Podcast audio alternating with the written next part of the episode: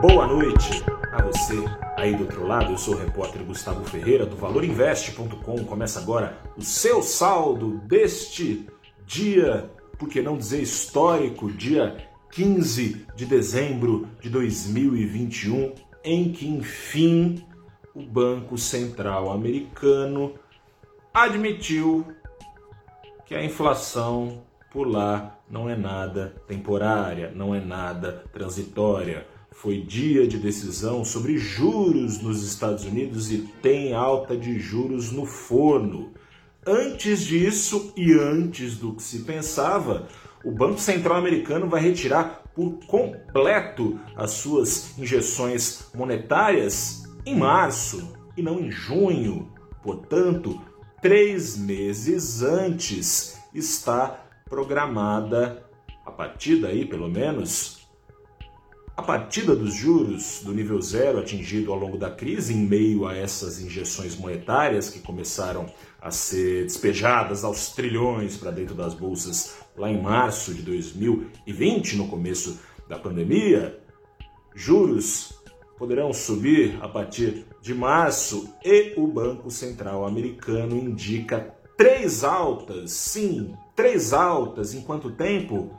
Em 2022, ou seja, entre março e dezembro de 2022, os juros americanos sairiam do nível de entre, né? Na verdade, eles não cravam juros, então a meta dos juros sairia de entre 0 e 0,25% ao ano para entre 0,75% e 1% ao ano para tentar controlar a inflação americana, que está na casa dos 7%, o maior nível desde 1982. Não teve termo transitório, não teve termo temporário, que eram empregados ao longo da pandemia, quando o Fed se referia à inflação em entrevista, Jerome Powell, seu presidente, disse que há sinais evidentes de que a inflação periga nos Estados Unidos se tornar estrutural e mais demorada do que se pensava. Com essa admissão, pior para os outros países, porque a inflação nos Estados Unidos, a bem da verdade, é um bom problema. Um bom problema por quê? Porque os Estados Unidos estão crescendo, que é uma loucura, e por isso a demanda dos americanos está bem mais aquecida do que a oferta dos produtos, isso no mundo todo, quase no mundo todo, porque no Brasil a inflação hoje na casa dos 11% tem a ver com isso, mas não só, tem a ver com risco fiscal, não tem a ver com crescimento. Afinal de contas, a economia do Brasil já entrou em estado de paradeira, está em recessão técnica já por dois trimestres empatada um pouquinho para baixo, com leve contração.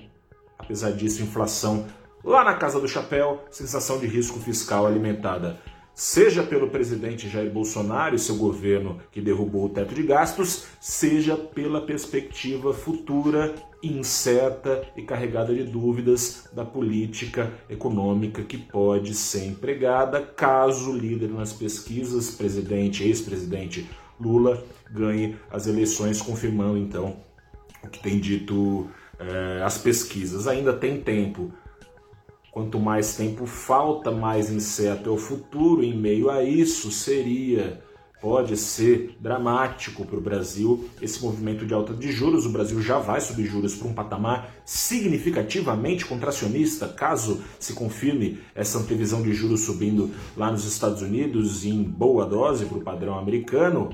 O Banco Central brasileiro talvez tenha que arrumar um outro, uma outra palavra, aí, um novo adjetivo. O ciclo de aperto da Selic pode não ser apenas significativo. Vamos ver o que acontece. E aí você se pergunta: bolsa para baixo então? Que nada. Fim de ano, aquele otimismo que é inerente a investidores em dezembro. Bom, dezembro passado, não sei se você se lembra, com segunda onda da Covid batendo a porta, a bolsa entrou em rally esse ano sem segunda onda, bolsa entrando em rally apesar das incertezas, correndo atrás dos investidores dos descontos permitidos ao longo do ano.